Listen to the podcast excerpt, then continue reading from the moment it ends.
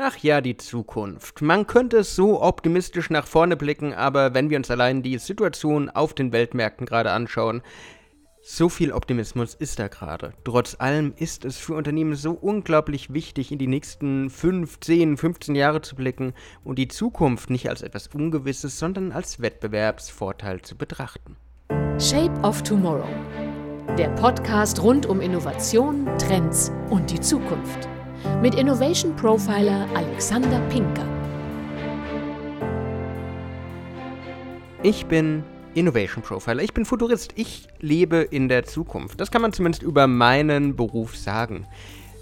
Mein Berufsbild prägt sich dadurch, dass man immer wieder nach vorne schauen muss, dass man sagen muss, da geht die Reise hin, das sind die nächsten 5, 10, 15 Jahre. Und Unternehmen müssen das auch tun. Unternehmen müssen, um dauerhaft auf dem Markt erfolgreich zu bleiben, stets den Blick in die Zukunft werfen. Doch hat das nichts mit Wahrsagerei oder dem Blick in die Kristallkugel zu tun, der mir immer nachgesagt wird und was mich auch ein bisschen annervt, weil natürlich habe ich keine Kristallkugel, sondern es ist tatsächlich ein wissenschaftlicher Bereich, die Zukunftsforschung. Zukunftsforschung ist nichts anderes als ein Studium.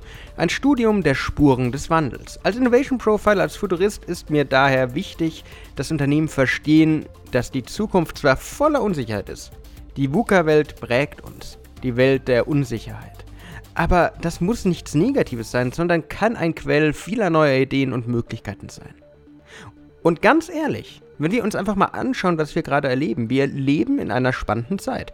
Unsere Innovationszyklen werden immer kürzer und schon in zwei Jahren kann die Welt, wie wir sie heute kennen, eine ganz andere sein.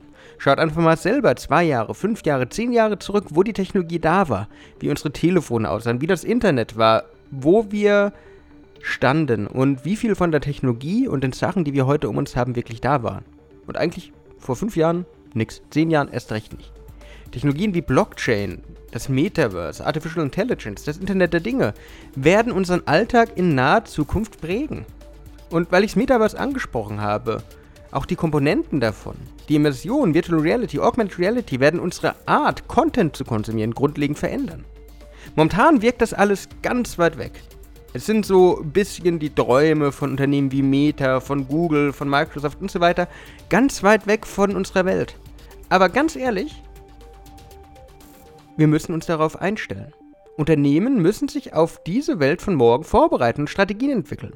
Weil, während wir als Konsumenten, als Bevölkerung das einfach akzeptieren und sagen können, jo, passt, ist jetzt so, ist die Welt halt ein bisschen anders. Als Unternehmen brauchen wir einfach Vorlaufzeiten. Ihr habt schließlich Organigramme, ihr habt schließlich Prozesse, die durchgearbeitet werden müssen. Unternehmen müssen sich auf diese Welt von morgen vorbereiten und Strategien entwickeln, die einen nachhaltigen Wettbewerbsvorteil garantieren. Sie müssen in der Lage sein, diesen schnellen Veränderungen zu akzeptieren und nicht sich der German Angst hinzugeben und zu sagen, ja, das haben wir schon immer so gemacht, das wird auch immer so bleiben. Nein, wird es natürlich nicht. Man darf sich nicht hinter alten Prozessen oder althergebrachten Traditionen verstecken, sondern verstehen. Es braucht ein Verständnis. Man muss verstehen, dass die Zukunft radikal anders sein wird. Und ja, das Wort radikal macht Angst. Aber das ist auch okay. Und hier kommt die Zukunftsforschung, hier kommt das Innovation Profiling zum Zuge. Ziel beider Methoden ist es, die Unternehmen dabei zu unterstützen, ihr Bewusstsein für die Chancen und Herausforderungen von morgen zu schärfen. Das heißt, man muss Trends der Zukunft erkennen und nutzen. Und ein guter Anhaltspunkt dafür ist immer der Gartner Hype Cycle. Wenn ihr das nicht kennt, schaut mal auf Gartner Inc. vorbei. Die bringen jedes Jahr einen Zyklus der aufsteigenden gegenwärtigen technologischen Entwicklung auf und zeigen, was da auch noch kommt. Das heißt, nicht nur, was ist da, sondern auch, was wird in den nächsten zehn Jahren auf uns zukommen. Der Hype-Cycle ist dabei eine Roadmap für die Zukunft und die Grundlage für Szenarien, für Prognosen, für neue Strategien. Unternehmen müssen auf Grundlage aktueller Trends, aktueller Technologien, aktueller Entwicklungen, auch wenn sie noch so weit weg wirken, eine Vision für die Zukunft entwerfen. Ihr müsst sie ja noch nicht umsetzen, aber ihr müsst einfach mal diese Luft der Veränderung schnuppern, die verschiedenen möglichen Wege anschauen und dann nicht überrollt werden. Im Kern einer solchen Prognose müssen daher Szenarien entwickelt werden, die mögliche Zukunftsperspektiven aufzeigen und schon heute für die Managemententscheidung relevant sind. Das heißt, ihr müsst euch aufs Metaverse vorbereiten. Egal, ob es kommt oder nicht. Wenn es kommt, müsst ihr sagen, Hammer. Wenn ihr nämlich diese Szenarien baut, ermöglicht das Zeichnen von alternativen Szenarien, von Wegweisern, schnellere Entscheidungsmöglichkeit.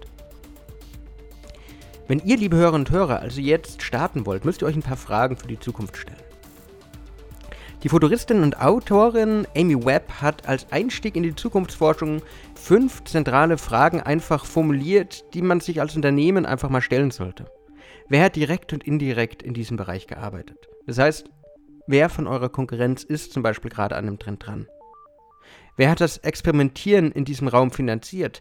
Wo kommt gerade die Forschung am Metaverse, an Artificial Intelligence her? Sind es Universitäten? Ist es Meta, also Facebook? Ist es Google? Wer könnte von diesen Entwicklungen direkt betroffen sein? Schaut eure Mitarbeitenden an. Von der Automatisierung der Fabriken werden die direkt betroffen sein. Was bedeutet das für die? Wer könnte gegen die Veränderung arbeiten? Auch das könnten wieder Mitarbeitende sein, das könnten Kollegen sein, das könnte das Management sein, das könnte sogar eure Geschäftsführung sein. Wer könnte sagen, nee, ich bin zwar eh bald in Rente, aber ich will das nicht machen? Und wer könnte diese Idee als Ausgangspunkt für etwas Größeres sehen? Das geht in Konkurrenz, das geht aber auch innerhalb eures Unternehmens rum. Wenn Unternehmen diese Fragen bedenken und sich kreativ Gedanken über die Zukunft machen, können sie sich ein gutes Bild von der Welt von morgen machen und ihrem Wettbewerb immer einen Schritt voraus sein.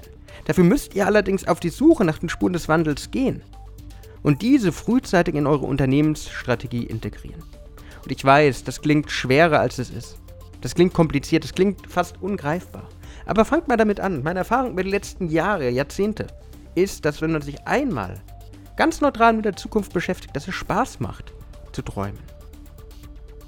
Das war es auch wieder mit Folge 111 von Shape of Tomorrow. Ich hoffe, dass ihr einiges für eure Zukunft mitnehmen konntet. Wenn euch die Folge gefallen hat, wenn euch der Podcast gefällt, würde ich mich freuen, wenn ihr mir auf Spotify eine Bewertung hinterlasst, indem ihr einfach oben auf die Sterne klickt. Dann im Idealfall würde ich mich freuen, 5 Sterne gebt und dann auf Absenden klickt.